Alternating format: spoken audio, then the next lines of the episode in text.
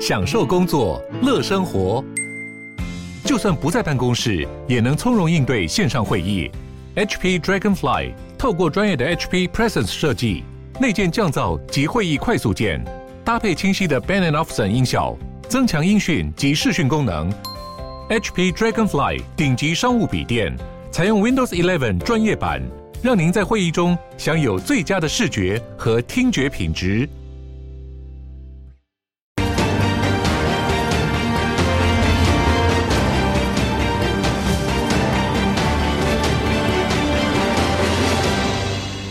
党中央的这个选测会终止运作。国民党秘书长黄健庭出面召开记者会，针对选测会黑金争议，决定快刀斩乱麻，宣布终止选测会运作。主席说了，选测会本来就是要来解决问题，而不是制造问题。高雄、台南特别艰困，我们才会再去邀请李全教、黄昭顺，我自己要承担最大的责任，我深感抱歉。黄健庭在镜头前道歉，强调这次选策会名单跟去年九合一大选都一样，没想到会被外界扭曲，未来将回归原本党内提名机制，最快在二十二号成立中央提名委员会，成员除了有副主席连胜文、夏立言、黄健庭等人之外，据了解还将邀请新北市长侯友宜、台中市长卢秀燕、台北市长蒋万安、桃园市长张善政以及前高雄市长韩国瑜等人，希望扩大参与，共同承担。先呢，要先肯定朱立伦朱主席快刀斩乱麻，回应社会的民意跟期待。我觉得这是一个呃负面事件的好的结束，一个新的开始。感谢主席即刻拆弹，虽然这几天有些波折，但最终是清廉胜出。国民党不能够再沉迷于过去数十年的成功经验，只有国民党先拥抱青年，那么在未来才有一点可能被年轻人所接纳。对于党中央的决定，蓝营基层都拍手叫好。不过前一天才因为选测会争议出面向侯友谊呛香的国民党立委傅昆萁在脸书 po 文，直说党中央政策都支持都尊重，更强调他一直都是默默付出的志工，还意有所指喊话祝福侯市长支持侯市长，还是酸溜溜。选策会争议看似落幕，但国民党内斗恐怕未完待续。选策会在经过三天之后。今天宣布停止运作。那这几天你应该也发现到，这一切大家看得出来，都是因为侯友宜市长连续几天透过媒体镜头跟脸书呛说国民党里面就是黑金，也反对所谓的选策会。大家认为说是侯友宜这么做呢，是为了总统大选来铺路。侯友宜今天当然又不会正面讲，不过他话说的比较多了，他说他自己对黑金是不会妥协的。不过名嘴直说了，其实侯友宜现在出手。根本就是为了明年的总统大选。明玉姐，请问，的确，这个所谓的选策会在之前选举的时候，跟这一次公布的名单其实差不多啊。东西侯友谊不讲，这次他特别讲，很明白，这就是为了自己选总统铺路，对吧？对，绝对对。那其实坦白讲啦，这个名单其实就多了三个人啊，多了黄昭顺、李全教跟曾明宗。但是就是这个李全教、哦、让让这个呃侯友谊找到了破口，因为坦白讲，你打了李全教，那对台南这一盘，果然国民党是可以利用什么邱丽丽啦、林志展这些人，哦，可以来大打国民党，甚至可以打到赖清德的地盘。但是你提了一个李全教，哇，你不是整个全部放火吗？而且说实在的，赖清德对邱丽丽跟林志展也快刀斩乱麻，直接把他们停权啊。嗯、那现在调查嘛，那说实在，你现在就提了一个。李全教，李全教是贿选，而且还是入狱的耶。等于说黑金的问题在台南两边都有解释不了，对，那拆不了的蛋。哎呀，那说实在的啦，你侯友谊他也是讲嘛，啊，他是警察出身啊，他怎么可能就是跟一个黑金的站在一起嘛？所以我觉得侯友谊确实是找到了破口。那一个李全，我必须讲了，一个李全教让国民党确实受到了很大的一个重伤啊。不过我觉得今天最衰的还是那个黄建庭啊，黄建庭又出来背黑锅嘛，反正什么事情都是秘书长先出来嘛，下招最急啊，好，还思虑不周啦，哈。很多人讲说，还好黄建庭没有讲说哦，年轻气盛这样。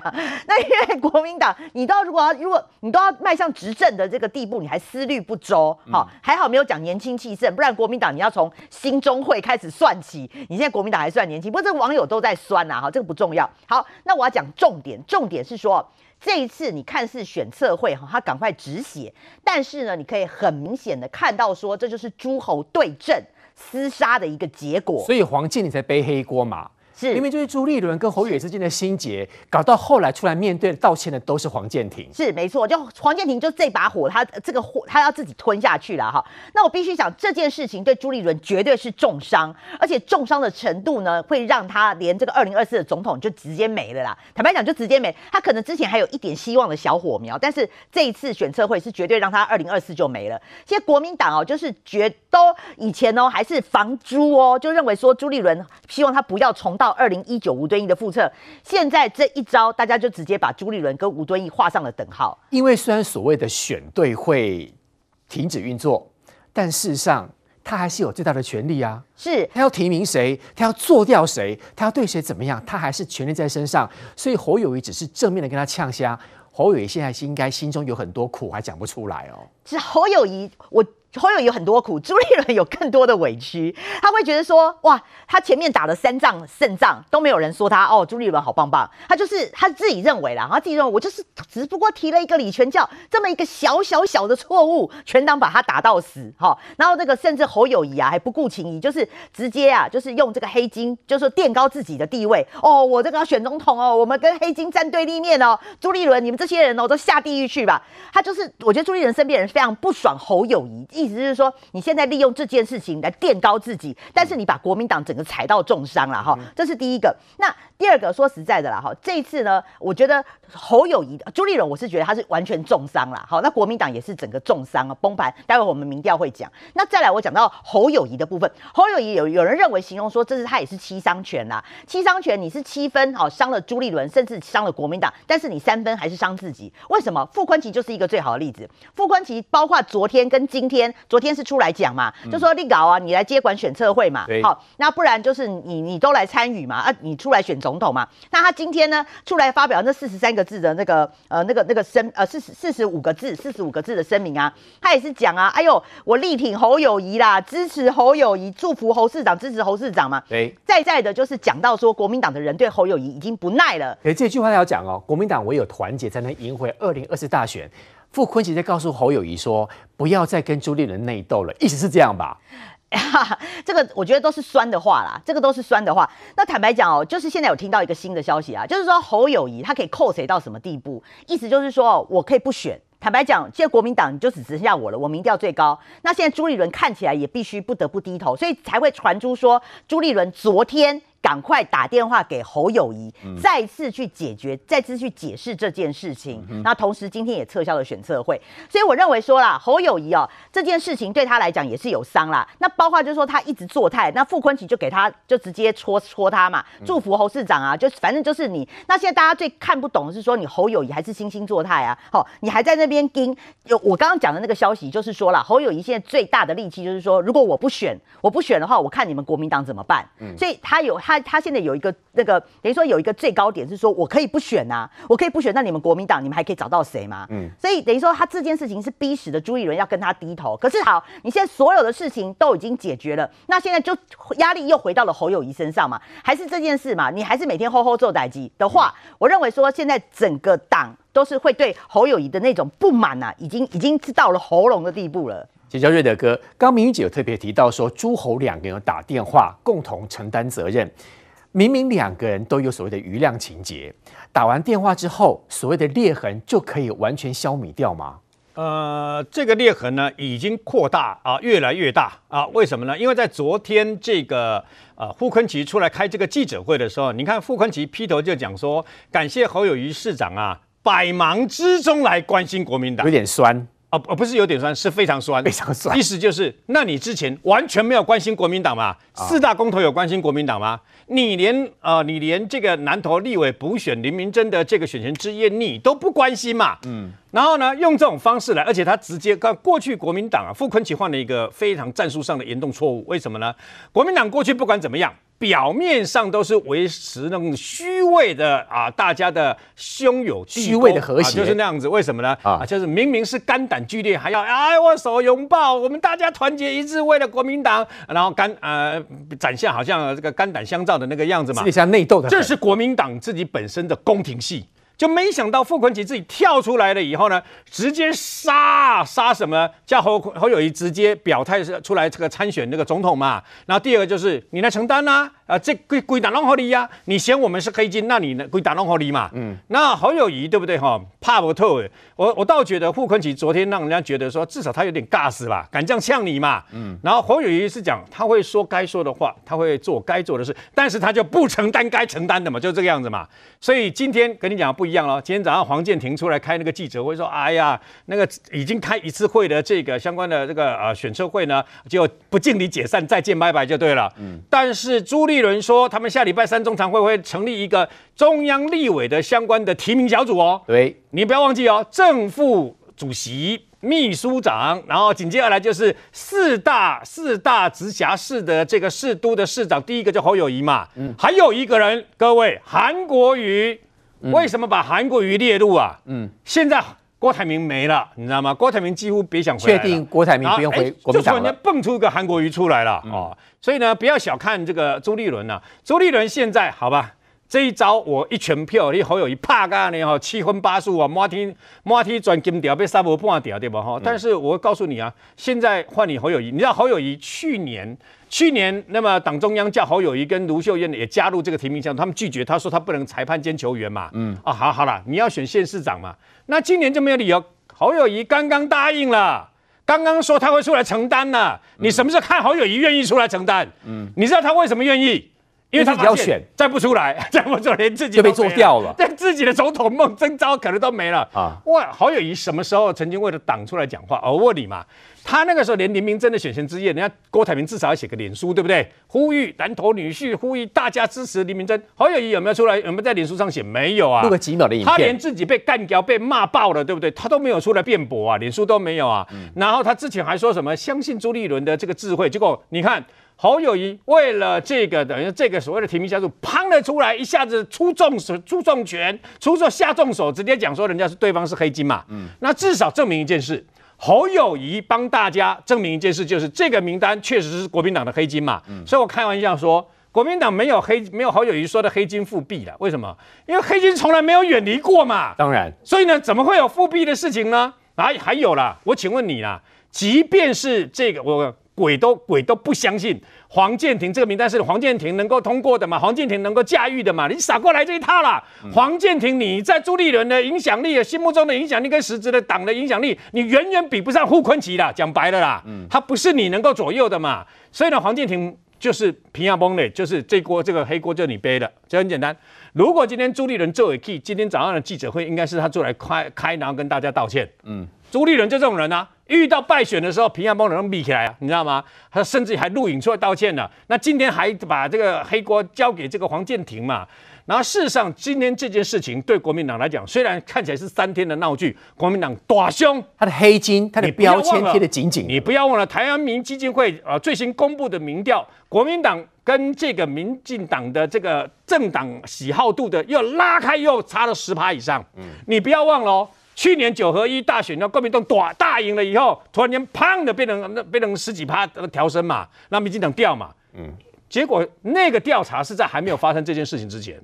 如果你现在如果现在再做一个民调，侯友谊的政总统的这个支持度，还有国民党的这个支持度，你看看会不会摔得更惨嘛？嗯、所以事实上这个代际真的是七伤拳。为什么？侯友谊虽然斗垮了这个以傅昆萁为主的挺猪派，但问题是自己也打到自己啊。嗯、因为你无意中无意间去承认说国民党确实是黑金政党嘛，国民党确实有黑金存在嘛。勾这些年轻人没有占到便宜，为什么？你看钟佩君。哇，以为是朱主席，原来是副主席哦！你把人家骂成什么样，还辞这个文传会副主委嘛？嗯、我讲白，你辞不辞都没有用嘛？为什么？文传会副主委本来就是个无给职，只是让你们上电视放有个有个头衔这样子而已嘛。那你也这样 K，还有包括张思刚啊，张思刚跟那个钟佩君都是这几个 K 的，不都是要选立委的吗？张思刚，然后徐小新，然后不钟佩君，这些都是嘛？嗯、你们不也能打的张思刚怎么讲？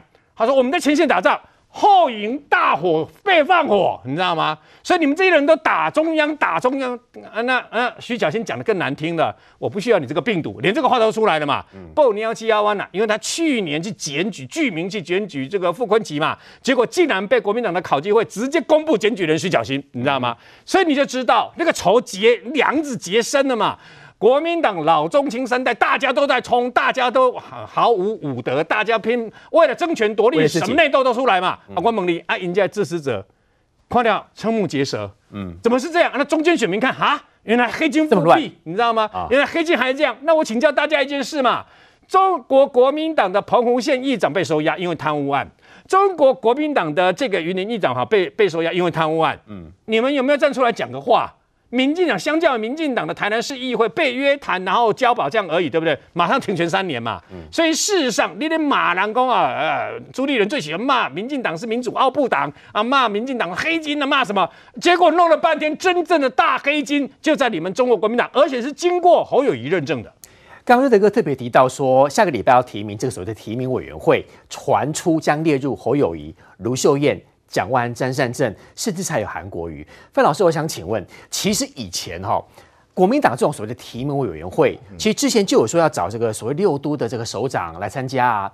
但我觉得六都的首长从来也都没有参加过，有很多时候只是挂名义，他们基本上都不会来参加。所以这一次朱立伦用这样的方式，其实也是另外一招，因为他很清楚，蒋万安、卢秀燕、张善政、柯连也按照国民党的惯例来讲。不会很认真来所谓提提什么名，他用这个方式来先抚平一下他可能跟侯友宜之间的这个裂痕，但事实上他把韩国瑜拉进来，事实上自己大权在握，他决定要提名哪个立委，他决定怎么安排选举的布局，一切还是朱立伦说了算，没错吧？呃，没有错，但是我认为这一次呃各个县市长参与的他们的动机会比较强烈，因为我们看到这一次的这个大家都看到了嘛，去年一啊一二六民国民党大胜。所以大家认为明年的这个立法院的机会会大幅增加，要拼啊！对，所以说呃，特别有很多像徐小新这些年轻的议员想要啊选立委，所以我觉得这个竞争很激烈，这个提名委员会就重要了。所以每一个市长，我觉得他的动机会增强。所以朱立伦自己所谓的朱朱家军，可能他占的席次可能会减少，对，因为这么多有权力的人会培养自己的接班人啊。对。因为你每一个县市长，你就会针你像你台中卢秀燕，你就针对台中的立委的选举，可能在提名上他就有提名权。哎，那朱立伦的提名后，他的权利可能就越来越少了，哦。对，所以你可以看到啊，从这一次的这个选测会，其实一开始我们看到朱立伦是很强势的，里面的委员朱立伦一开始是说连动都不动哦，都他的人，对，都他的人嘛，对他的人马嘛，所以你看连那个蒋根黄提出来质疑，是唯一在中常会提出来的，为什么？他发觉。整个选测会里面没有朱的，没有侯侯的人嘛，嗯，那侯友谊等于在新北市完全真空了嘛，他没有任何的影响力嘛，所以他反对嘛。那现在哎，所以第一波的时候，我认为那个侯那个朱立伦是赢的，他就是坚持不退。可是经过这几天的反弹这么大，嗯，他等于说必须要就成成立一个提名委员会，要妥协了，对，他妥协了吧？嗯，所以这一段等于变成说，哎，侯似乎有点反败为胜，嗯，但是我觉得总的来讲，到今天为止有证明几件事情。第一个事情就是说。那个傅昆奇的确是侯友谊的御前带刀侍卫，嗯啊，就说朱一伦现在他，我觉得果然他有成长了，他懂得要用这种另外一个有人帮他去挡子弹，让别人来杀他就对了，要有人可以杀对手，帮他出手，帮他好。大家都知道马英九的时候是谁？金普聪嘛，对，我还有叫金小刀嘛，啊，马英九要砍的要杀的人，他都是金小刀出来砍，金小刀嘛。那你更讲更的，你说李登辉是谁？是谁？苏志诚嘛，嗯，苏大密嘛，所以由他出出手嘛，快很准。好，那现在你看朱一伦有了是谁？傅昆萁嘛。对，傅昆萁，特别是傅昆萁，他不但是大家以为他是花莲王，我看他已经不是花莲，我变成台湾王了，国民党王了。你看为什么？他除了当过花莲的立委好多次之外，当过县长之外，他的气场，他一出来那个气势是不一样。所以我觉得透过傅昆萁来帮朱一伦。铲除党内的异己，我讲是很重要。这个虽然这次他暂时失败，可是未来傅昆萁在国民党内他的影响力还是非常巨大的。所以接下来傅昆萁跟侯友谊吵架，一定还会再出现几个画面，应该跑不掉的。对，那另外就是说，国民党的世代之争没有因为现在而减少，是正式开始，正式开始嘛。嗯，你看为什么之前你看像徐小新也好，或者你说啊像这个钟佩君，他们提出不满，他们我刚刚他们想选立委，可是因为当时的选策会有谁？有曾铭宗。曾明忠是国民党不分区，又是又是国民党的这个党团的这个啊书召召集人，他在的话，那你问你，对于这些资深的啊的这个立委，像费鸿泰啊，这个像这个赖世宝，他就比较有保障嘛，因为他根本曾明忠是好巴底嘛。可是现在这个哦、啊、选测会取消之后，哎，对于曾明，对于赖世宝，对于费鸿泰，他们的威胁可能又恢复了。那、嗯、因为所以你看刚为什么钟沛君他们都表示表示支持啊啊？你看都就是啊，徐小新也表示支持来表示肯定啊，他们又重新活活活起来了。嗯，所以我觉得然后但是表示什么？国民党的世代之争没有因此而减少，反而未来会更激烈。嗯，那第三个就是说，我们看到就是说，那个啊提名的委员会，目前看起来虽然是这样，我觉得这比较接地气，因为他们起码都是现任的市长，不会像之前选测会都是一些古墓奇兵。哈，他们觉得他们距离现况太远了。国民党的老派，对，会是老派啊，但是是比较能够接地气，但是可能会更复杂。最后一个就是说，侯友宜的问题没有解决，那侯友宜到底啊要不要选总统？其实你看到这次傅昆萁直接问他说：“你是国民党的最大母鸡，你就应该公开宣布你要不要参选。”这很明白的，就是党内对于侯友宜的这个焦虑或不耐，或者你每天就讲吼吼做代志，但是你到底要不要选总统？大家希望你能够表达清楚。另外就是说，你过去以来啊，对国民党的这个承担不够，这个啊，这个你看一看，就是说啊。赖包含这个他对于这个四项公投的态度，他对于当初韩国瑜选总统的态度，永远是表保持距离以策安全。所以你看傅冠奇说：“哎，你这个过你一让我们一起承担国民党，表示怎么过去承担不够啊？”所以我觉得这点来讲，表示好这个啊未来来讲啊侯侯友谊他跟国民党的关系如何继续下去，是大家拭目以待的。刚范老师说，如果所谓的提名委员会加入侯友谊、蒋万安、卢秀燕跟张善政，势必朱立伦他本身的权力可能就会被这几个大诸侯给分散掉，这个应该是这个趋势。不过希望兄，我想再给你请问，包括这四个加进来之外，韩国瑜回来，朱立伦在打算什么？朱立伦现在当然希望能够帮他背书的人是变多的，而且因为在国民党党内啊，毕竟韩国瑜过去的这个铁粉支持者也是多，所以他找韩国瑜来背书非常的合理。但是各位要注意到一件事情，对，他现在是把所谓的选测会给撤销了，没有错。那那他变成是国民党史上哦算最短命的选测会。可是各位要注意到，这是一个哈，就是以道德高度包装的权力斗争。什么叫以道德高度包装的权力斗争？首先我们先看一件事哦，你可以看到这个国民党的选测会的这个争议哦，你可以看在正面声量跟负面声量比上面哦，你看从。三月十四号，整个事件从三月十四号到今天哦，十四、十呃十五、十六、十七、十八，整整四天的时间。你看负面声量红色这条线拉高到这种程度哦，正面声量只有这么低哦，所以你可以看这整个事件的争议真的非常的大。但争议为什么大呢？来，首先为什么我要讲说它是用这个这个道德高度所包装的权力斗争？应该是黑金嘛。第一个，你先看黑金这件事情啊，哎、嗯。国民党这个选测会去年也有，不是现在才有，哎，等于去年就为了他们的这个所谓的县市长跟县市议员，这个选测位就存在了，差别只有差在我们讲说李全教、曾明忠，然后这个三整个整个大概差三个人而已，其他的人都是存在的哦。争议的人有没有存在？你说还是存在哦。比如说像你说这个引起负债最多的刘正宏也还是在里面呢。所以你可以发现，就是说这些争议去年存在，可是你会发现一件事情，请问这些现在跳出来在批判的，不管是钟佩君也好，还是张思刚也好，或是徐小新也好，请问？去年他们有批判吗？没有嘛？你去年面对这一批人，你没有批判，你现在才出来批判，而且你抓的李全教，可是你不要忘记，他们炮轰的人还有一个就是傅昆萁本人嘛。嗯、你看徐巧芯甚至连用病毒这两个字都出来形容了。那我请问一件事情，傅昆萁去年也是一样在选车会里面，去年你们有用病毒两个字形容傅昆萁吗？而且去年国民党不是选的很好吗？而且不是所有的功劳应该建在傅昆萁身上吗？为什么这一次竟然就这样羞辱他？而且文瑶，你去看一件事，你刚刚所讲的地方的大诸侯，请问张善政怎么出来的？张善政被瞧出来是谁建议的？傅昆萁建议的。所以你看这里面傅昆萁有没有影响力？当然有影响力嘛。朱立伦觉得说当时是傅昆萁瞧出来，他就用这个方式继续的走下去就好，是都是我自己的人。而且我没有想到遇到侯这个侯友谊，整个是大铁板。而且这就是我们在讲的，你是以道德高度所包装的权力斗争，因为你去年就没有嘛，然后你今年才出来批判傅昆萁嘛，所以这很明显叫什么双标？为什么？来，跟我们来看一下，这一张是网友整理出来的哦，你看哦。这里面讲到国民党的这些，我们讲说，不管是他的县市长也好，还是讲国民党内从政的人也好，林之妙涉及到贪污、洗钱遭检调起诉这件事情有没有？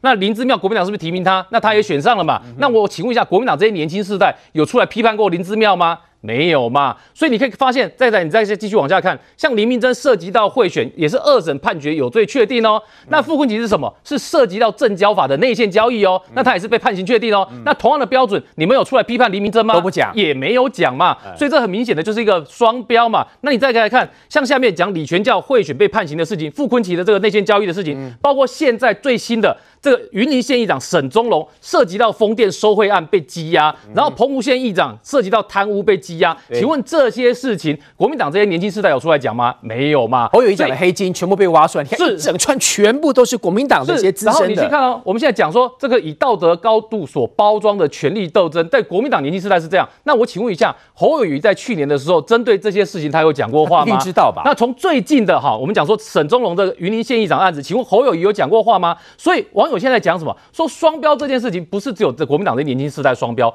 是侯友谊本人也有这个双标的这个质疑嘛？所以你看这个图，这里面就写的国民党多人早有黑金的争议，侯友谊是现在才知道吗？当然早就知道啊。所以嘛，那你之前知道，那你为什么现在才出来放炮？所以很显然，这一定是面对到权力你产生的威胁嘛？什么叫权力产生的威胁？就是因为你看到说这个里面选测会里面的人看起来都是朱立伦跟傅昆萁他们可以控制的人，他们可以影响的人嘛？所以你在这里面有危机感，所以你才要跳出来开这一枪，说我这个绝对不能容忍这个黑金的问题。然后你再去看这个谈话里面哦，你看傅崐呃。朱立伦跟侯友谊两个电话通话内容，请问除了两个当事人之外，谁可以把它爆料出来？没有人，没有嘛？那你去看新闻上有这么一篇讲说，侯友谊跟朱立伦两个通话了五分钟的时间，讲什么？通话五分钟的时间，来，你看他们里面两个哦，那个朱立伦说两个人一切沟通顺畅，但你可以你很明显从报道里面看得出来，两个人根本有沟没有通嘛？什么叫有沟没有通？事后都对外讲说不能接受黑金是国民党最大的共识跟公约数，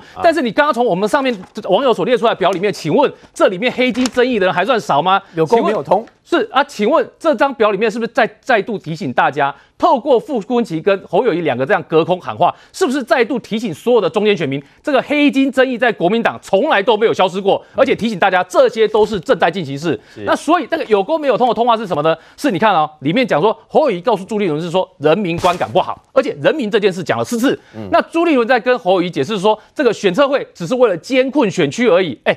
如果只是为了监困选区的人选去瞧的话，那请问一件事情呢？那为什么侯友宜的反弹会这么大？嗯啊，为什么在中彰投一带，哎，这个选测会里面没有代表的人？所以很明显，双方你来我往，为的就是为了这个权力的问题嘛。然后这里面你再去看一件事情，从十十五号、十六号、十七号、十八号到现在他撤销为止，你看大家话都讲得很重，炮口是对着谁？是对着傅昆萁，但是背后其实是对着谁？对着朱立伦嘛。所以是国民党内的人把他形容成是叫朱傅体制，朱立伦。傅昆萁体制，所以表示这件事情。然后你看钟佩君的形容词说，傅昆萁呢是副主席，什么意思？在之前他们就有人说他是地下党主席嘛，表示国民党内有人就对他不满了很久。所以这其实就是一场挺猪跟挺猴之间的双方的一场对决大战。所以你认为这件事情现在就落幕了吗？我告诉你，这件事我认为绝对到现在还没有落幕。为什么？因为对朱立伦来讲，他现在就是用四个字形容，叫以拖待变。什么意思呢？现在是三月份哦，对他来讲，他还有出访的行程；对他来讲，四月、五月的时候呢，还可能有机会怎样有变化。那这句话是谁讲的呢？来，来看一件事哦。这个对侯友谊的民调，只要产生有往下的趋势，对朱立伦来讲，机会就没有消失。所以朱立伦不会这么早弃权的。那这话谁讲的？这是邱毅讲的话。你看，对国民党党内，我们是讲到现在为止，都是国民党的人自己出来在党内在互打互斗。邱毅怎么讲呢？你看，邱毅发脸书说，侯友谊哦对上傅昆萁的骂战。表现太软弱，落居下风，可能使他民调进一步下跌，支持者对他信心动摇。而且他怎么讲？他说傅昆萁的背后是朱立伦，这是安排好的一场戏。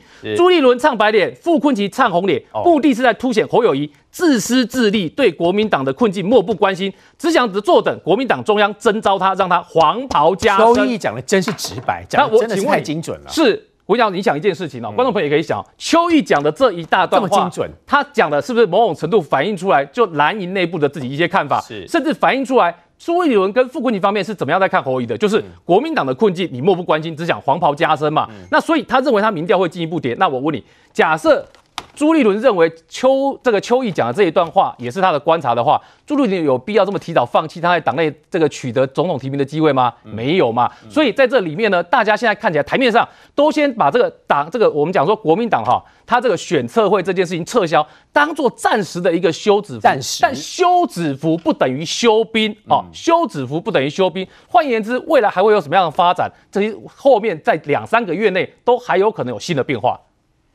侯友宜市长知道自己国民党黑金的争议是贴撕不掉的，他也很清楚这个部分呢，对他选总统是一个很大的缺口。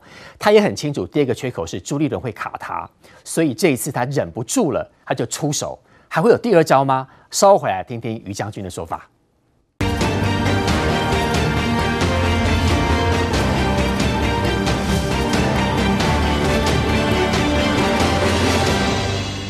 好，最新的消息是说，下个礼拜呢，国民党针对自己的提名人选要组成所谓的提名委员会，侯友宜、蒋万安、卢秀燕、张善政加韩国瑜。于将军，我想请问几个问题。第一个就是，这些所谓的蓝营的首长，在早期国民党的提名当中，本来就没有安，本来就没有加入，这第一个，我连印象都没有。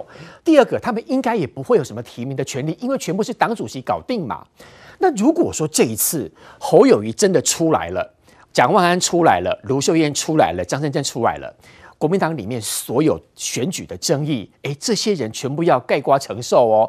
意思就是说，侯友谊你不能再切割了，包括国民党的黑金问题，包括国民党的中生代跟老跟跟资深的所谓的对对对打这个部分，他到时候不能麦被堵的时候，永远讲我要呵呵做代级，他不能了。我觉得。前一段时间大家说朱立伦是不是脑袋坏掉了？为什么搞一个选测会出来砸自己脚，然后打自己脸，打得鼻青脸肿之后，然后十八号突然间就宣布不到三天选测会解散，就不不运行了。我本来以为朱立伦何等人物啊，他的脑筋的精算是往前走好几步的哦，怎么会犯这种错误？我我现在终于想通了啊哈！我跟你讲，真是厉害。我我讲完大家都知道怎么。你想通了，指的是说有结论了，有结论了。我我跟你讲哦，二零一九年吴敦义就成立了一个。中央提名委员会协调小组，协调小组，协调小组做的是什么事？就是选测会，就是选测会。中央委员会提名协调小组，那个协调小组就是选测会。提名到底谁要提名的那些人来，对，有点中央权力者啦。是，是我把它讲出来，你知道，选测会负责是什么？监困险区协调人，然后参选。那你看是不是中央委员会协调小组做的事？一模一样，嗯，只是用一个不同的名字丢出来，因为民进党叫选对会，所以国民党叫选测会，丢出来之后好像很不得了。然后朱立伦也预判到会被炮轰。我我我现在想，包含了李全教、傅坤奇这些人，是不是朱朱立伦故意丢出来的，就是要让你炮轰，然后做什么事呢？要引最大尾的出动。侯友谊出动，要把你引出来啊！因为如果今天没有这个选测会，朱立伦比照二零一九年直接提名中央提名委员会的协调小组啊。二零一九年吴吴敦义有没有邀侯友谊？有，但是没有参加吧？所有的包含卢卢秀燕啊，包含了这个都有邀请，韩国瑜都邀请，没有参加啊。第一个出来说我不要就是侯友谊，第一个嘛，第一个嘛，对他那时候刚刚当选新北市长嘛，然后侯友谊呃那个吴敦义就说，哎，我希望这个六都。本党籍的这个市长全部都加入这个协调小组，因为你有声量，你有票，你有民意嘛，嗯，出来协调才更好。嗯、侯友谊第一个就说 no，为何？哎，侯和做代志，那个时候就开始，我是新北市长，他知道中央有中央的想法，不难搞啊，我还要连任呐、啊，我要连任新北市市长，的事情超多的，我出来从台湾头得罪到台湾尾。我二零二二怎么连任啊？哦、所以他就说不要，我好好做事。马上卢秀燕跟进，我也不要。嗯，对，那只有韩国瑜。韩国瑜本来也说不要的，嗯、后来因为他心有挂念，要选总统，嗯、所以只有韩国瑜答应。对，那后来因为六都国民党只有一个啊，后来也没有把韩国瑜邀进来，啊、就说哦，你你可能是总统的候选人，所以我们原则上就先撇清了。啊，所以最后二零一九年是哪些人？包含了这个副主席郝龙斌啦。然后这个这个秘书长啦，然后加上这个主发会的主委，然后全国各地市党部的主委，就这样就变成选举协调委员会。嗯，所以朱立伦熟读党史，你知道吗？二零一九年被打过，吴敦义被打过一次脸啊，人家都不加入啊。所以朱立伦说，如果我二零二二年、二二零二三年，我也一样丢出个选呃中央选举提名委员会的这个协调小组，我一定被打脸嘛。嗯、侯友宜一定会说，呵呵，做代志，我不。那卢秀燕说，那我也不要，那都都不要，有历史违建。蒋万安也不要，都不要，那不就又破局了吗？啊、所以朱立伦就，我就先丢出个选测会里面的名单，就让你们去挑，让你们去骂，让你们去拱，啊、对不对？小的哭，老的骂，全部吵成一团。你现在必须自己出来了。对。你就没有空间骂了。重点来了，你自己出来了，傅坤奇就丢出来啊！你要不要进来？对不对？然后看起来好像傅崐萁被打脸，哦哟啪啪，选策会结束啦，嗯、对不对？我告诉你，厉害在后面啊！马上就抛出来说，哎，那我们要成立。中央提名委员会是哦，然后名单呃，希望六都都进来。你最会骂，你自己来啊。对，所以侯友谊马上就讲了，侯友谊说，呃，不管用什么方式，只要清新改革，符合人民的期待，我都乐见，也愿意共同承担。调到啦，所以他出来了，上来了，他不能再切割你，你不能再凹喽啊！你不能礼拜一我成立了这个委员会，有你的名字，侯友宜说哦，没赛哈，呵呵做代志，我不要。哎，你不是说共同承担吗？啊，完蛋！所以我不会说我承担新北市的就好。哎，不可能，新北市不是全国啊，因为你讲是党啊，是全国明年的选举，对，是整个国民党啊，要努力到台北市的立委争议提名，连高雄、微博他都必须。而且我想厉害在哪里？你知道，侯友谊最大诸侯一答应，蒋万安能拒绝吗？因为蒋万安今天也讲了，我愿意。跟侯友谊一起努力打拼啊！嗯，那那那侯友谊答应，你也不能不答应。卢秀燕也进来啦，对不对？张善政也不得不进来啊。然后变成这些人要选边站，他到底要支持朱立伦还是支持侯友谊？对，因为两边在斗嘛，这些人就必须要选边站了。那还那还是第二轮呢？第二轮，第一轮这些区域立委要搞定啊！啊，对不对？徐小青和费鸿泰，你要不要进去瞧？哦，对不对？大安区打得跟麻花一样，不去瞧。第一区第一轮先瞧这个很难瞧的区域立委。我跟你讲，光是这些市长去瞧这些立委，满头包啊，忙翻了，满头包啊！我跟你讲，满头包。瞧完之后最难搞的是朱立伦跟侯友谊，谁要出来选？你侯友谊最强诸侯去瞧大安区，瞧得定吗？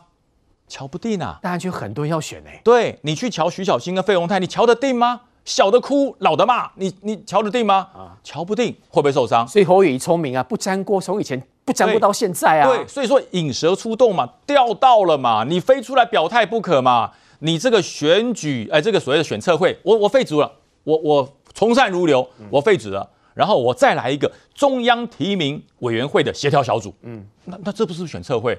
嗯，换汤不换药，而且你还不能拒绝，你还不能拒绝，因为选测会你闹过一次了，我现在又来个提名小组，你又拒绝，你是为反对而反对吗？你是来乱的吗？厉害高手啊！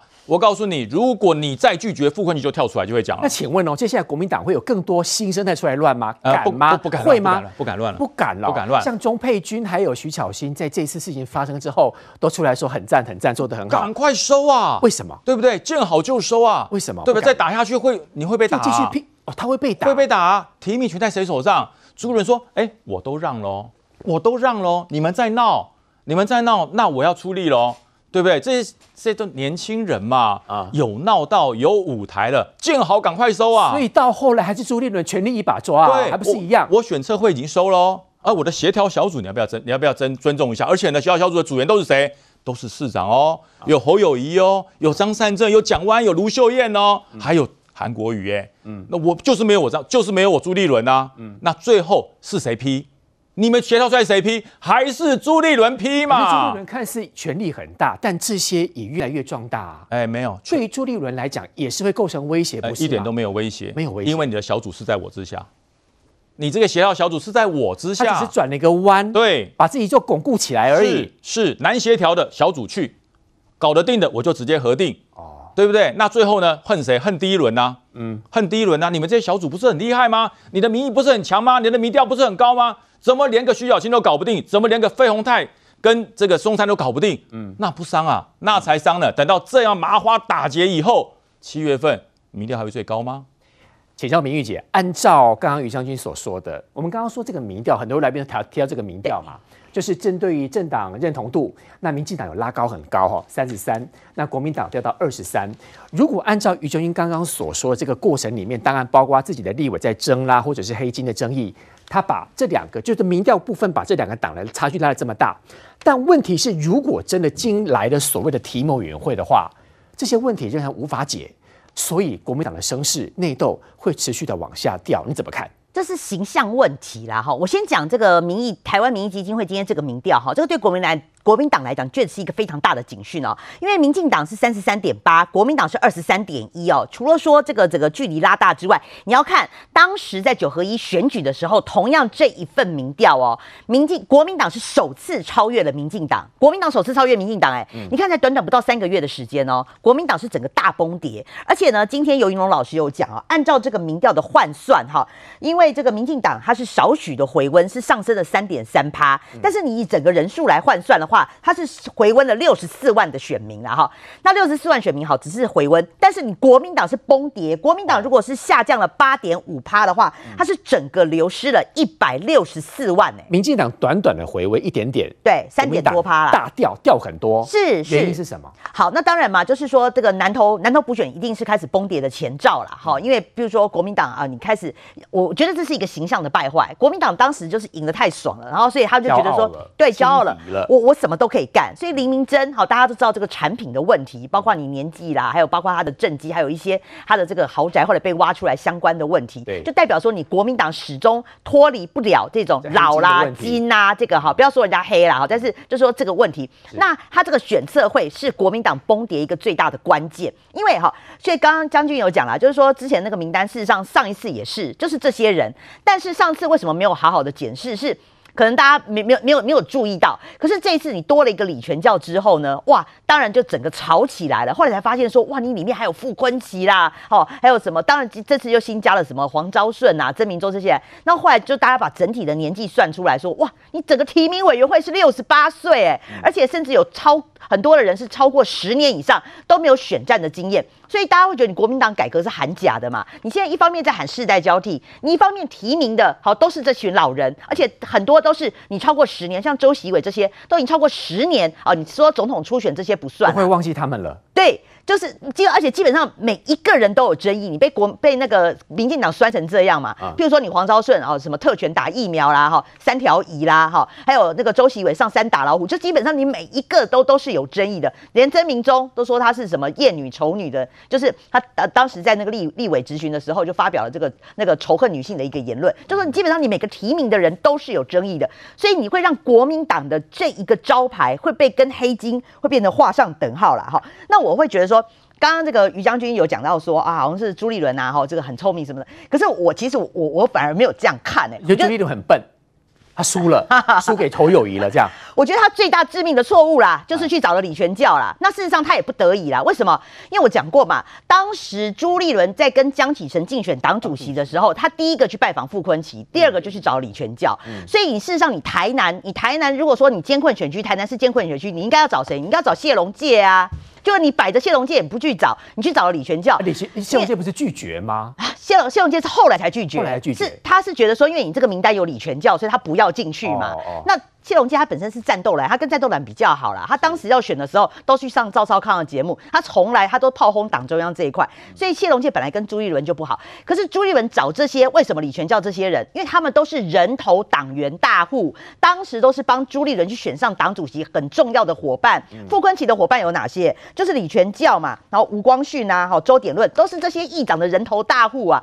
那我说实在，你朱立伦为什么找这些人？就投桃报李嘛。所以你就说你监控选区哦，这个。李全教讲说：“哦，我很忙啊，要不是党党来拜托我，那所以大家会觉得说你，你李全教今天这个名单，你才会被人家想到说傅昆萁。对，那我当然认为说了，现在这个哈民意基金会这个民调就显示说，民众对于国民党还是停留在那个黑金，你跟黑金跟老还是有挂钩。而且这次侯友谊这样讲，那个印象更鲜明出来了。坦白讲，我觉得后续没完了。为什么？因为傅昆萁还在嘛。傅昆萁昨天跟今天哈挺得很硬。”这次最赚的是傅昆萁哎，因为傅昆萁就是大家会认为你就是地下党主席了嘛。你看他讲那个什么言论哦，除了七十三七十三区，除了我那一区之外，我会带领七十二区，我会带领国民党迎向胜利。然后年轻的孩子们呐，哈，我会营造一个公平公正的客观环境。我天呐，我都会觉得好像是那个傅昆萁就是党主席了。而且这一次他讲的话都是完完全全都是朱立伦想讲的心里话。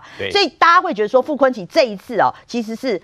这当然当然大家讲了，就是说那个呃御御前带刀侍卫朱立伦御前带刀侍卫嘛，同时他地下党主席哦也是做得非常稳呐、啊，你看得出来这是朱立伦还是很靠傅昆萁嘛，所以我认为说你傅昆萁在的一天呐、啊，你国民党的这个形象这次整个被凸显了，那个那个谁侯友宜要打谁？侯友宜除了打李全教之外，下一个恐怕就是傅昆萁，你有傅昆萁在的话，你诸侯大战就会没完没了。所以这个大战呢，我们接下来继续看。稍后带你看到是国际刑事法庭对于俄罗斯总统普丁发出逮捕令，说补丁呢针对这一次俄乌战争当中犯下的这个战争罪要负责，还说他强迫送这个乌克兰的小朋友到俄罗斯境内。捎回来。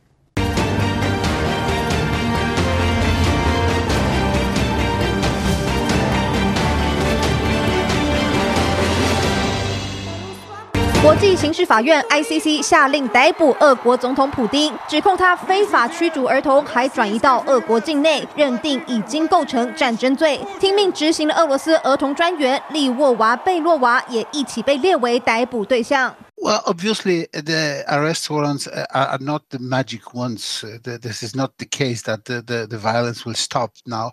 But uh, we believe for the deterrence effect of the arrest warrants uh, in, in, in our proceedings. 堂堂元首变成通缉犯，乌克兰第一个叫号。Історичне рішення, з якого почнеться історична відповідальність. Керівник держави-терориста і ще одна посадова особа Росії офіційно стали підозрюваними у воєнному злочині. 理论上，普丁只要出了俄罗斯，任何国家都可以将他绳之以法。但实际上，有人敢吗？If Putin went to Israel for a trip or another country like say like India, where I believe the next G20 is, also not a signatory to the ICC, would President Biden ask Netanyahu? ask Modi, please arrest Putin and turn him over to the ICC. Those would have to be sovereign decisions that those leaders make, Jake. That, that they're going to have to make those decisions. We want to see accountability here. We're going to keep working on that. I think those that think it's impossible um, fail to understand history because former President Charles Taylor, uh, Jean Kabanda from Rwanda, Hissan Habri, all of them were mighty, powerful individuals, and yet they found themselves in courtrooms whose conduct was being adjudicated over by independent judges. ICC 拥有一百二十三个成员国，但美、中、俄等大咖都没参加。俄方回应明显没在怕。Россия, как и целый ряд государств, не признает юрисдикцию этого суда. И, соответственно, любые решения подобного рода являются для Российской Федерации с точки зрения права ничтожными. 乌克兰统计已有一万六千多名儿童被带去俄国，实际数据恐怕还更多，企图改变乌克兰人的民族认同。 刚才我们看到国际刑事法庭以非法将儿童带离乌克兰为由，带到俄罗斯。对普丁发布战争罪逮捕令，瑞德哥，这是不是也是因为国际当中很担心俄乌战争停不了？原因是因为包括了经济学人都说了，说欧美请你们跳下来阻止，他们认为习近平开始或者是早就供应武器给普丁，大家都希望战争能够赶快停。先跟大家解释一下，那么这个国际刑事法院跟我们所熟知的位于荷兰海牙的国际法庭是不一样的啊。那这个国际刑事刑事法法院呢，事实上它只有一百二十三个国家加入，然后呢，世界最主要的一些大国，比如说美国、俄罗斯、中国都没有加入，都没有加入，就是我不用受到你的约束。嗯，那么。其实包括拜登啦，包括这个一些国家都呼吁说，那么呃，这个普丁呢这样一个战争罪，然后俄罗斯啊、呃、这个这样一个这个等于侵略战争罪呢是应该受到谴责的。可是那么一个很现实就是，你把它发布的所谓的红色通缉令。但是理论上，一百二十三个国家缔约国是不是应该要逮捕普丁？如果逮捕普丁出访或者是过境的话，是不是要逮捕他？应该要。可是之前所逮捕的，那么受伤法院判刑的都是下台的人啊，比如说塞尔维亚的前强人呐、啊，那卢甘达的前强人，这些啊都是前强人，就是已经失势的这些人才有机会被逮捕嘛。嗯、如果他还在还有炮的话，更不要讲普丁现在手挽呃俄罗斯的这个等于说所有的军政大权嘛。嗯、但是它的象征意义远远大过它的实质意义。为什么？这告诉大家就是。普丁他用所谓的特殊军事行动，事实上他从去年二月二十四号开始就是一个侵略乌克兰的行为，而且他把一万六千多名的儿童，乌克兰的儿童故意带到俄罗斯，施以洗脑的计划，然后洗脑的教育，然后把他们这些小朋友们变成好像俄罗斯人一样，然后最后再来残杀这个乌克兰人，这是普丁非常可恶的一个地方嘛。那么。刑事法庭认为，国际刑事法庭认为你这种做法已经侵犯到所谓的战争罪了、侵略罪了，所以我今天通缉你。可是通缉你没有用啊？为什么？因为你事实上是没办法逮捕他，更何况又不鸟你啊！你要知道，现在的普丁啊，如惊弓之鸟，他到什么地方去能赶个被吸不？你可以发现，所以呢，你真的要逮捕到他，现在可能性不大。但问题是，风水轮流转，万一哪天普丁被政变推翻了呢？你不要跟我讲不可能啊！世界上没有不可能发生的事情啊！很多你认为不可能，那我问你，那那苏联为什么会解体？苏联也是解体啊！哦，所以呢，这个虽然是目前为止是象征性的意义大过实质上的意义，但是总有一天搞不好普京下台了以后呢，搞不好普京啊这个被推翻了以后，他一样有可能啊被这个国际刑事法庭呢给逮捕嘛。那另外一个部分就是说，那么为什么大家都质疑习近平？那么去访问俄罗斯，把这个所谓的相关的军事武器呢，会提供给这个俄罗斯。我相信啊，中国共产党现在全世界对不对哈？在全世界唯一缺的一个东西叫做 money 钱，他最缺钱。嗯，因为经过这几年的疫情，尤其是去年哦，北部吧哈，单单一个上海封城两个呃两个半月啊，然后呢又突然间开封，然后弄得乱七八糟，然后中共的经济我们大家有目共睹哦，所以他现在没有办法跟美国对抗，讲白了就是这样，美国跟欧盟他都没有办法对抗。所以他不会在这个时候呢，故意让你制造个机会，让你这个等于说来啊，这对我进行经济制裁。我相信这个，他看到美国跟欧盟是如何经这个经济制裁俄罗斯，他也吓了一跳。嗯，但是他到了俄，他到了俄罗斯去，他一定要带单楼啊，他一定要带礼物去啊。送武器给他，真的吗？呃，武器的部分，我告诉各位了，其实美国都有掌握了，那些几千支的步枪，还是包括。头盔、防弹背心，甚至于包括无人机，都是故意的，这个悄悄的的，早就给了，睁一只眼闭一只眼，早就给俄罗斯了。但是比较具杀伤力，也就是俄罗斯现在最需要的几个弹，飞弹。火箭弹、炮弹，他不敢啊，光明正大的把这些东西送给这个俄罗斯啦，而这个就是俄罗斯要的嘛。对，所以呢，事实上，他真正俄罗斯要的东西，我相信普丁一定会开口跟他要。但是，那么习近平这个老狐狸一定会，所以听说带来一个二零三零年以前一定买你的天然气、买你的石油的订单，OK 没有问题。你的经济，但是我要给你打个至少三折还是五折这样子嘛。但是我至少有买啊。习近平一定要带礼物去啊，不然他这次去的话，普丁会不生会会不会后来不去了？哎，不会，绝对不会，保证去，一定去，你知道吗？他不去了，因为因为他现在他才刚刚调停。